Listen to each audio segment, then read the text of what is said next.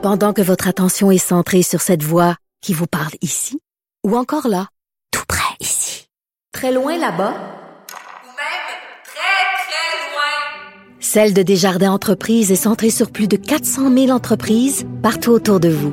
Depuis plus de 120 ans, nos équipes dédiées accompagnent les entrepreneurs d'ici à chaque étape pour qu'ils puissent rester centrés sur ce qui compte, la croissance de leur entreprise.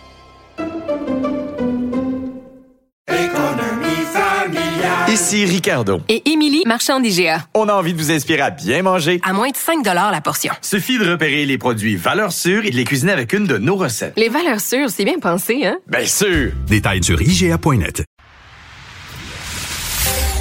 Guillaume Lavoie. Il connaît tous les dessous de la politique. Une entrée privilégiée dans le Parlement. Là-haut sur la colline.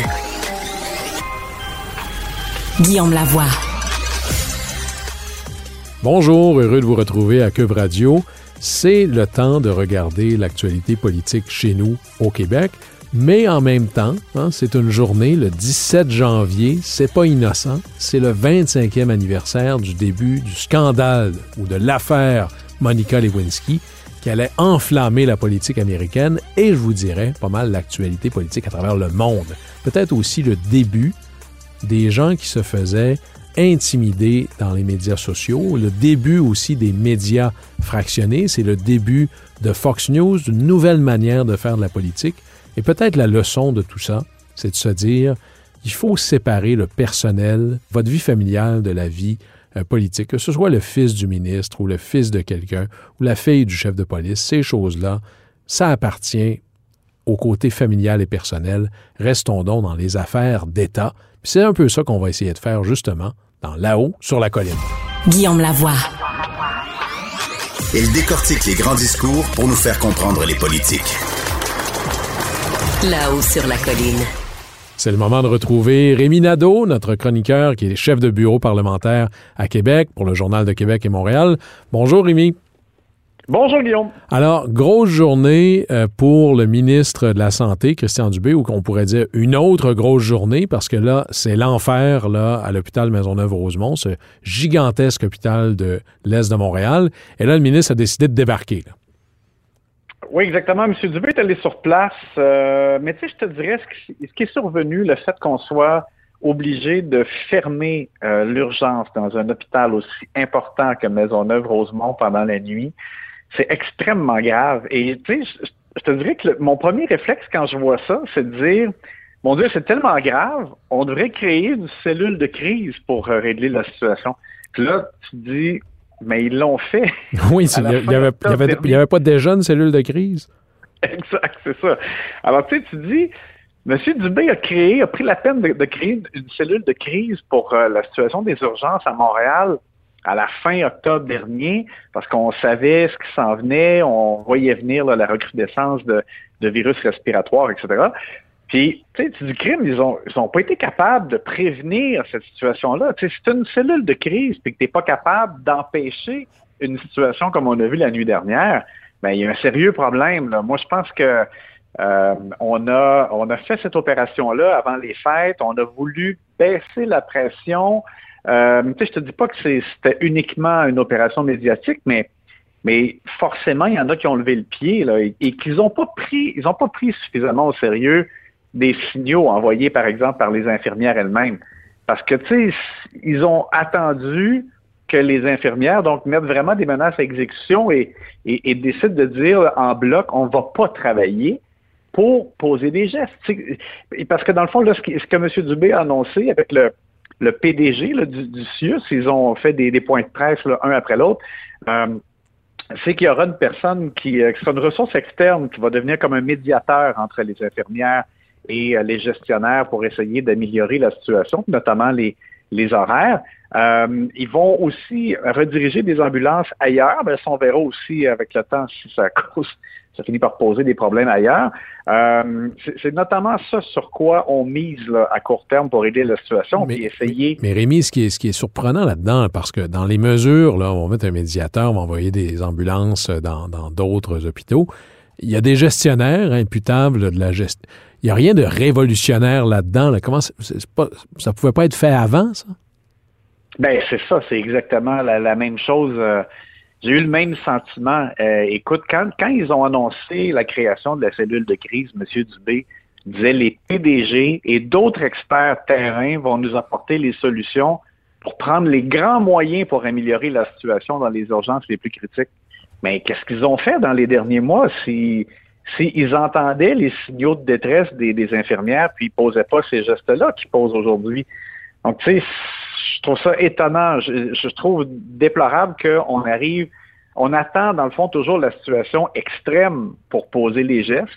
Et puis, à mon avis, bon, on va voir d'autres incendies qui vont se déclarer ailleurs. Euh, C'est ça, mais là, ça a- peut devenir ce, ce, ce Moses de réflexe jacobin au Québec où, pour qu'il se passe quelque chose, il faut que le ministre débarque. Euh, Il y a plus d'hôpitaux en crise que d'heures dans l'hor- dans l'horaire d'un ministre. Là.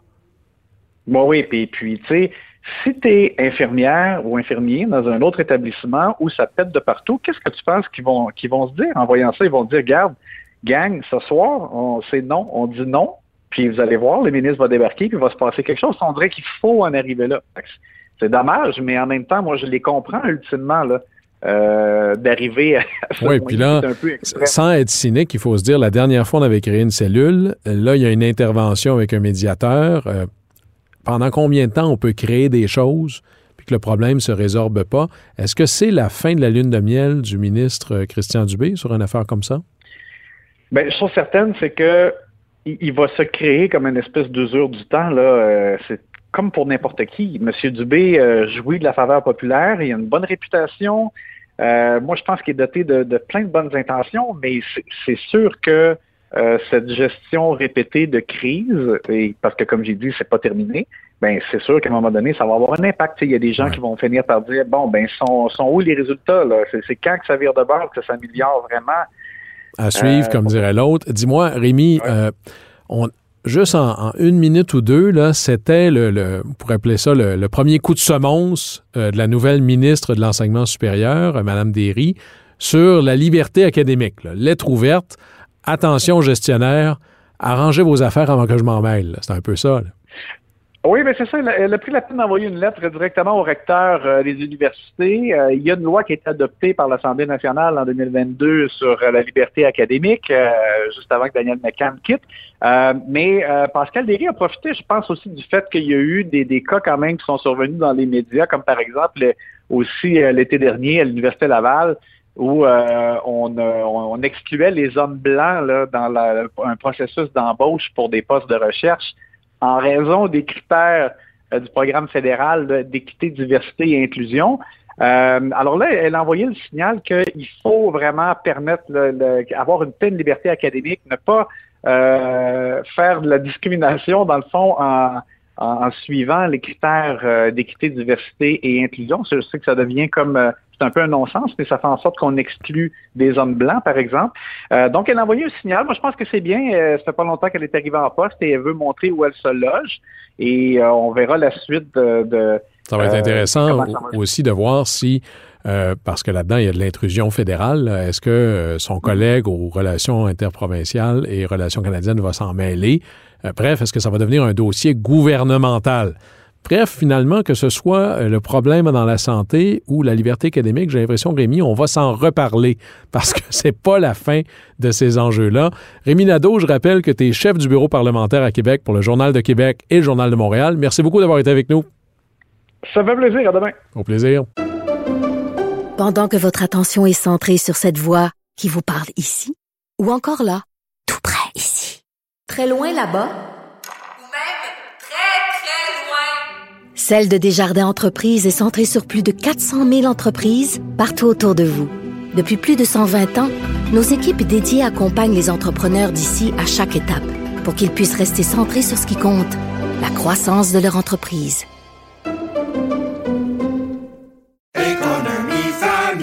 Ici Ricardo. Et Émilie, marchand d'IGA. On a envie de vous inspirer à bien manger. À moins de 5 la portion. Suffit de repérer les produits valeurs sûres et de les cuisiner avec une de nos recettes. Les valeurs sûres, c'est bien pensé, hein? Bien sûr! Détails sur IGA.net. Vous vous demandez si les plantes ressentent de la douleur? Ou encore, comment est-ce que les daltoniens voient le monde? Le balado en cinq minutes est pour vous. Explorer la science, l'actualité et l'histoire en un temps record. La Feu, en collaboration avec le gouvernement du Québec, est fière de propulser la série Balado en cinq minutes. Ne laissez pas les questions sans réponse plus longtemps. En cinq minutes, disponible sur l'application et le site cubradio.ca. Guillaume Lavoie, le véritable troisième lien. Le Salon Bleu à vos oreilles. Et tout ça sans utilisation des fonds publics. Il y a de ces personnages importants dans l'écosystème euh, sociopolitique du Québec. Un de ces personnages-là, c'est toujours la personne qui préside la Fédération des travailleurs du Québec, la FTQ, qui est de loin la plus grande organisation syndicale au Québec, qui représente un peu plus autour de 600 000 travailleurs et travailleuses.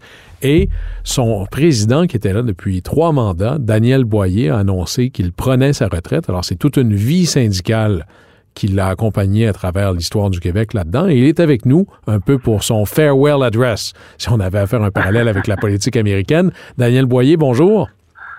Euh, bonjour, M. Lavoie. Merci beaucoup d'être avec nous. Alors, euh, plaisir. ce que je vous propose, c'est qu'on va vous présenter un peu pour ceux qui sont moins familiers avec le monde syndical, avant de revenir là, sur votre passage euh, à la tête de la FTQ, puis de votre lecture des enjeux les plus profonds. Alors, je rappelle d'abord, vous êtes né à la Chine, sur l'île de Montréal. Et vous êtes littéralement un produit du monde syndical. Je pense que ça fait quelque chose comme plus de quatre décennies. Vous avez été affilié à la FTQ. Vous allez monter à peu près tous les échelons de la représentation syndicale pour finir par être d'abord secrétaire général de la FTQ et ensuite, pendant trois mandats, le président de la centrale. Et quand on est président de la centrale de la FTQ, on fait pas juste ça, on est aussi vice-président, euh, le premier vice-président du Fonds de solidarité euh, de la FTQ et sur le comité exécutif. Alors, ça vous en faisait pas mal. Parlez-nous un, peu de, à travers ce que vous avez vécu dans le monde syndical, quels sont, peut-être avant, mais surtout comme président de la FTQ, les, les plus grands défis là, avec lesquels vous avez eu à composer? Là? Ben, je vous dirais, les plus grands défis, euh, c'est des défis de solidarité, hein, parce que c'est pas nécessairement évident euh, que l'ensemble des membres de la FTQ, vous avez parlé de 600 000 membres, euh, plusieurs dans tous les secteurs d'activité, autant public que privé, plusieurs 35 syndicats affiliés, de souder ça ensemble, c'est pas nécessairement évident. Puis je pense que on a réussi, pas moi juste moi, là, mais on a réussi au cours des dernières années, je, je crois, on était solidaires. Je pense qu'on l'est encore plus. ça, c'est une fierté pour moi. Puis je l'ai dit aux délégués hier matin à l'ouverture du congrès, que j'étais particulièrement fier. Puis ce que j'ai constaté pendant toutes ces années de militantisme, surtout les années que j'ai passées à la FTQ, mais aussi dans mon syndicat euh, avant, euh, la confiance que les gens m'ont témoigné. Puis cette confiance-là, c'est aussi réciproque parce que j'ai fait confiance aux militants, aux militantes, j'ai fait confiance aux travailleurs, aux travailleuses tout au long de mon parcours. Puis ça, c'est quand on travaille dans la confiance, quand on milite dans la confiance, c'est pas mal différent que quand il y a des chicanes. Puis, euh, on chicane de temps en temps. Hein. On fait, on fait des débats à la FTQ, on fait des vrais débats, puis on n'est pas toujours sur la même longueur d'onde. Mais euh, quand je parlais tantôt de solidarité, on finit tous ensemble, solidaires, quand on prend, on prend nos décisions, et ça, c'est éminemment important. Oui, il y, a un travail d'orfèvre presque, parce que c'est pas facile. Il y a des travailleurs ah dans, des, Dans, dans, toutes sortes de mm. domaines, des urbains, des ruraux, des, il y a du 4-5-0. Tout mettre ça ensemble, vous avez peut-être un défi de est-ce que ça veut dire mettre le Québec ensemble? Ben, ben oui, puis là, vous me parlez surtout de région, mais moi, je pourrais vous parler de secteur d'activité. C'est pas évident quand on a du monde de, l'éducation, de la santé, du monde de la forêt, du monde des mines, du monde. Puis, ce monde-là, quand on se parle puis qu'on fait des vrais débats, on, on, on constate qu'on a sensiblement les mêmes enjeux. Euh, puis les enjeux, c'est clair, c'est le projet de société de la FTQ. C'est une société plus juste, plus équitable, plus démocratique, euh, plus verte. Euh, puis ça, on partage ces valeurs-là. Puis quand on, on, débat, ben on débat toujours en fonction de ce projet de société-là qu'on se souhaite tous. Et c'est ça qui fait qu'on se rassemble puis qu'on est solidaire en bout de piste, même si à l'occasion on a des, euh, des intérêts des fois divergents. Puis moi, ce que ce ce qui m'a frappé pendant toute mon, mon parcours syndical, c'est des militants et des militantes qui se promènent aux quatre coins du Québec, puis qui vont appuyer d'autres travailleurs et travailleuses. Puis c'est pas nécessairement leur lutte à eux, mais c'est des luttes qui les touchent. Euh, puis ça, c'est éminemment important. Euh, puis ça, ça, ça me rend fier. Ça me rend fier de la FTQ, ça me rend fier du mouvement syndical au Québec. Puis euh, mouvement syndical qui, qui, est important, là, euh, la taux de syndicalisation au Québec, on est un peu un village gaulois en Amérique du Nord, là, euh, il frôle le 40 ce qui est ce qui est vraiment pas le cas ailleurs au Canada et aux États-Unis. Là. Donc, on peut être fier de ça. Puis le fait que on a euh, une grande présence syndicale au Québec, puis on la souhaite encore plus grande, là, une grande présence syndicale au Québec, ben c'est ce qui fait aussi qu'on est une des sociétés les plus progressistes, puis qu'on a on a des services sociaux qui sont des fois qu'on décrit puis qui sont pas à la hauteur, mais euh, on peut on peut tous aller à l'école puis se faire soigner puis bon. Ben, euh, parlons de, parlons de votre mandat, Daniel Boyer, parce qu'il y avait une, vieille blague dans les corridors de la FTQ il y a très longtemps. C'était la, la, CSN y pense, la CEQ la la la, CE, la, la CEQ le dit, puis la FTQ le fait. Alors concrètement, c'est quoi le gain dont vous êtes le plus fier dans votre mandat? Eh, ben, ben, je voulais un peu mentionner, la, confiance, la solidarité, euh, ça, je pense que c'est important. Puis ce, je me suis attaqué quand je suis devenu président de la FTQ, puis il y, y, a beaucoup de dossiers sur lesquels on a travaillé, puis on, on entre autres l'an passé, quand on, on a mobilisé nos membres. Nos membres se sont mobilisés pour la réforme en santé et sécurité. C'est la plus grande, c'est une mobilisation qui s'est étendue sur un an pendant toute l'étude du projet de loi. C'est la plus grande mobilisation qu'on a jamais exercée à la FTQ. Ça, je suis particulièrement fier de ça. Puis au début de mon mandat, là, ça, ça touche, vous avez parlé du Fonds de solidarité tantôt, où je suis le premier vice-président. Quand je suis arrivé, on s'est appelé parce que, bon, il y avait... Euh, il y avait une petite tempête, une moyenne tempête, une grosse tempête peut-être. Des enjeux de gouvernance, du ménage à faire. Tout à fait. On s'est attardé à revoir la gouvernance. Puis, euh, écoutez, moi j'ai été élu, euh, j'ai été élu en, au début décembre 2013 comme président, et le 8, le 8 février 2014, j'annonçais une nouvelle gouvernance au Fonds de solidarité. Ça, je suis particulièrement fier de ça. Une nouvelle gouvernance là, je vous le dis là, qui c'est à date de 2014, mais elle, est encore tellement d'actualité qu'il y a plusieurs sociétés publiques qui devraient s'en inspirer parce qu'elle est drôlement d'avant-garde, cette nouvelle gouvernance-là. Puis d'ailleurs, l'Institut de gouvernance nous a remis une espèce de, de pas, pas une attestation, mais a reconnu ce travail de gouvernance-là l'année qui a suivi. Donc, vous imaginez d'où on partait, puis que l'Institut de gouvernance nous reconnaît. Bon, santé, sécurité au travail, gouvernance au Fonds de solidarité, ça, c'est dans les, les meilleurs coups. À l'inverse, puis pas pour, euh, pas pour être particulièrement le méchant, mais c'est quoi votre plus grand regret? Oh mon Dieu. Mon, ben, mon plus grand regret, je vous dirais, euh, je pense qu'on n'a pas, on n'a pas fait assez. Euh, on n'a pas donné assez d'informations au niveau politique. Puis vous savez, la FTQ a n'a jamais eu peur de se mouiller dans des périodes électorales, puis à certaines périodes, on a appuyé des partis politiques. On ne le fait plus au moment où on se parle, mais je pense qu'on devrait prendre une plus grande place au niveau politique au Québec. D'ailleurs, ça, a été soulevé d'ailleurs euh, ce matin ici, euh, ici au Congrès. Je pense qu'on devrait prendre une plus grande place. Puis j'ai annoncé, j'ai dit dans mon discours aussi, moi je suis un souverainiste, puis euh, la FTQ a toujours été souverainiste et je surfe sur de vieilles affaires. J'ai surfé sur de vieilles affaires. Sorti des, discours. J'avais l'impression d'entendre euh, euh, des présidents de la FTQ d'une autre époque. Là. Vous avez fait une, foi, une profession de foi souverainiste euh, à ramener. Mais justement, parlons de ça. Parce que il fut une époque. Puis peut-être que l'époque a changé, mais je vous ai entendu dans un de vos discours, je vous cite là, nos manifs, ça pogne de moins en moins. Il y a un décrochage d'une plus jeune génération avec l'appartenance syndicale. Et les mots d'ordre euh, officiels ou officieux de la FTQ ou de d'autres syndicats, euh, vous n'avez pas appelé à voter pour la CAQ ou le Parti conservateur, mais si je prends tous ces votes-là ensemble, c'est sûr qu'il y a beaucoup de monde affilié à la FTQ qui a voté pour la CAQ et le Parti conservateur. Alors, dans quelle mesure est-ce que l'opinion du leader de la première organisation syndicale au Québec, ça a encore un tir d'eau à la veille d'une élection ou en vue de céter l'agenda politique? Bien, ça n'en a plus. Parce que les gens ne veulent pas se faire dire pour qui voter. Euh, ce qu'il faut faire, c'est qu'il faut travailler bien avant. Bien avant, informer nos gens l'action politique, là, elle, doit se faire, elle devrait se faire à tous les jours dans toutes nos activités syndicales. Donc, c'est bien avant. Puis, moi, j'ai pas de problème avec de nos membres qui ont voté pour le Parti conservateur ou pour la CAQ, là, en autant qu'ils sachent pourquoi ils ont voté. J'ai un peu de difficulté à comprendre. Vous pensez qu'ils ne le savaient pas?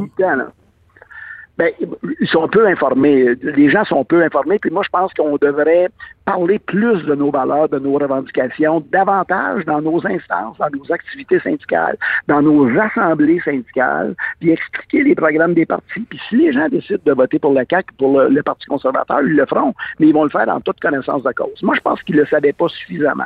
Puis je pense qu'on a un travail à faire. Il faut expliquer pourquoi on revendique une assurance médicaments publique universelle? Pourquoi on revendique une amélioration en assurance, de l'assurance emploi? Pourquoi on revendique des meilleurs services sociaux en santé, en éducation? Pourquoi on veut pas de baisse d'impôts, puis qu'on veut, puis qu'on veut pas de chèques, puis qu'on veut euh, des mesures plus structurantes pour notre économie? Ça, il faut expliquer ça. Ça, c'est pas toujours simple, mais il faut le faire. Mais Daniel Boyer, là, je vous écoute, euh, c'est pas un discours de quelqu'un qui s'en va à la retraite, là, c'est plus presque un discours de quelqu'un qui se présente à la présidence de la FTQ, mais comme ça, vous l'avez fait. Euh, oui. Il y a combien de partis politiques qui vous appellent?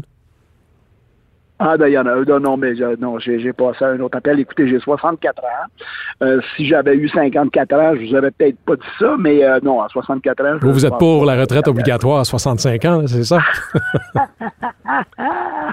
aïe, aïe, aïe, non, mais euh, non, je dis pas que je ferai rien d'autre dans ma vie professionnelle. Là.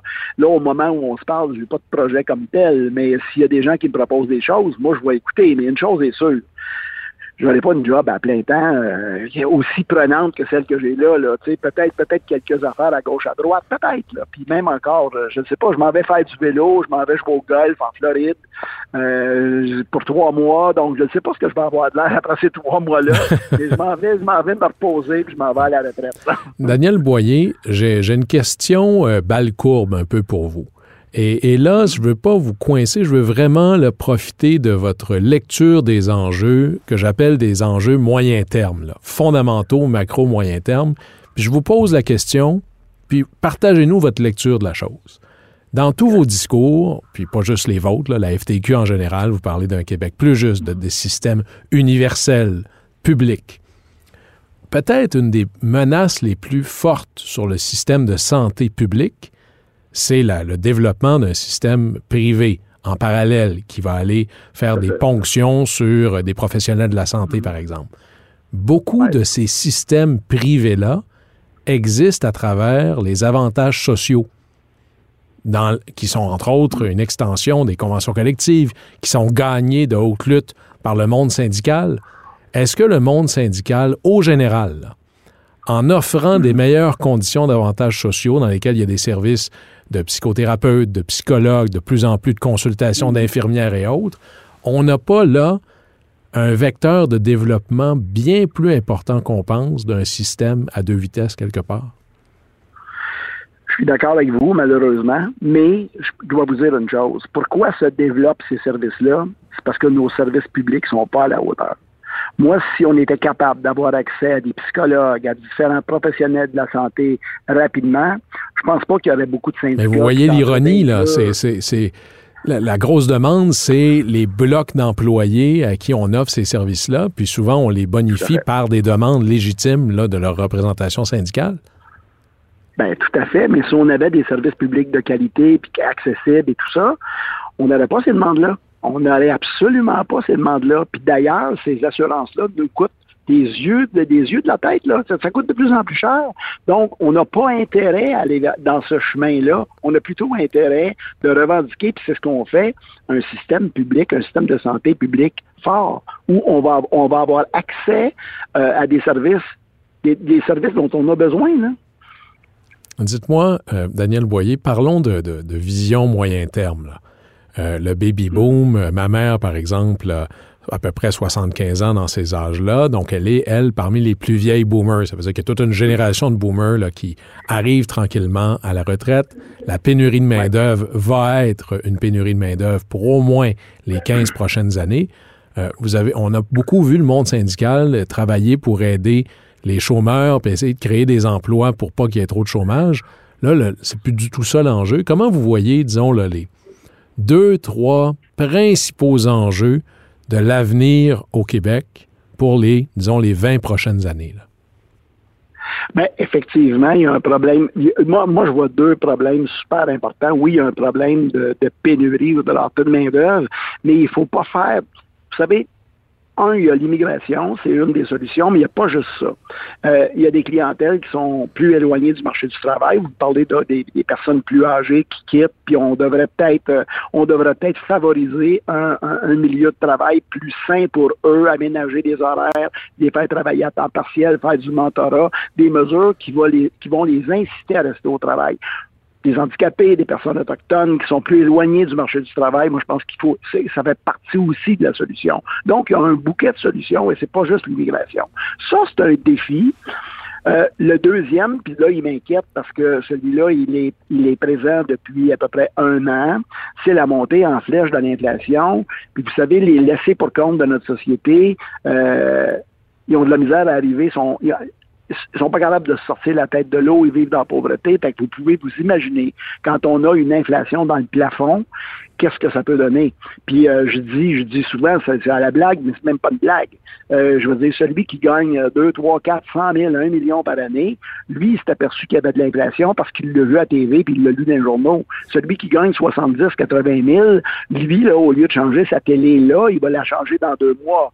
Puis celui qui travaille au salaire minimum ou la personne retraitée qui a juste droit à, la régie des rentes et à la pension de sécurité de vieillesse, ben eux autres, ils vont peut-être manger dans deux jours. Ça, c'est pas mal plus inquiétant. Ça, c'est pas mal plus inquiétant. Et je vous avoue, là, ça, ça m'inquiète. Puis, on peut bien reprendre le guide alimentaire canadien. Est-ce qu'on devrait manger de la viande, pas de la viande? Je une chose. Tout le monde devrait être capable de s'acheter des fruits et des légumes pour vivre en santé, il faut manger des fruits et des légumes. Je ne sais pas si vous avez fait le tour des, prix de la salade, du brocoli euh, dernièrement. J'ai pas ces moyens-là.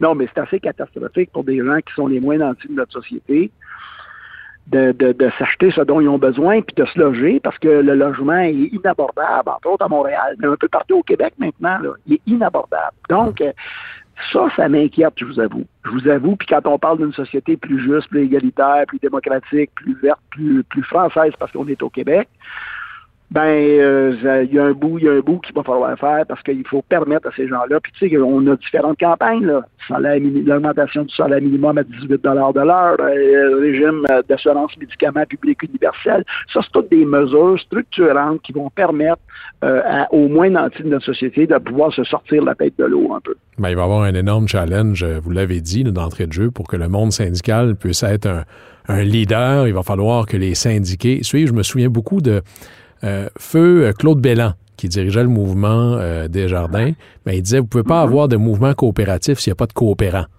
puis là, l'engagement des syndiqués dans la vie syndicale, ça, va sûrement être parmi ces défis-là. Daniel Boyer, vous avez été aux premières loges du mouvement syndical et de l'implication sociale au Québec pendant plus de quatre décennies. D'abord, bravo. Merci. On vous souhaite une bonne retraite, mais allez pas trop loin. Je pense qu'on va avoir besoin de votre expertise, soit pour mieux nous comprendre ou pour avoir une meilleure idée d'où il faut aller. Parfait. Je vous remercie, M. Lavoie. Un plaisir. Au plaisir. Au revoir. C'est tout pour nous. Merci beaucoup d'avoir choisi Cube Radio. C'est une autre chronique de là-haut sur la colline.